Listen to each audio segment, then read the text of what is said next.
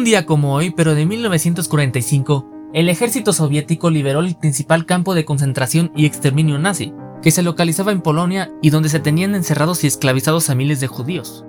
No se sabe a ciencia cierta el número de personas asesinadas en ese lugar, pero se calcula que fueron alrededor de un millón de personas las que fueron masacradas durante el holocausto.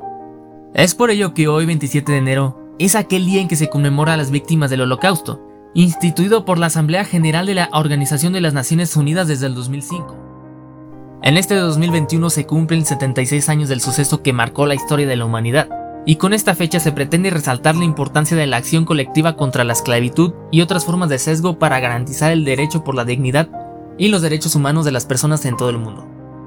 Para terminar, en memoria de estas víctimas, hago este podcast. Espero que te haya gustado y nos puedas compartir en redes sociales. Además te pedimos que nos sigas en Spotify para estar al pendiente de nuevos podcasts. Estás en el calendario. Nos vemos a la próxima.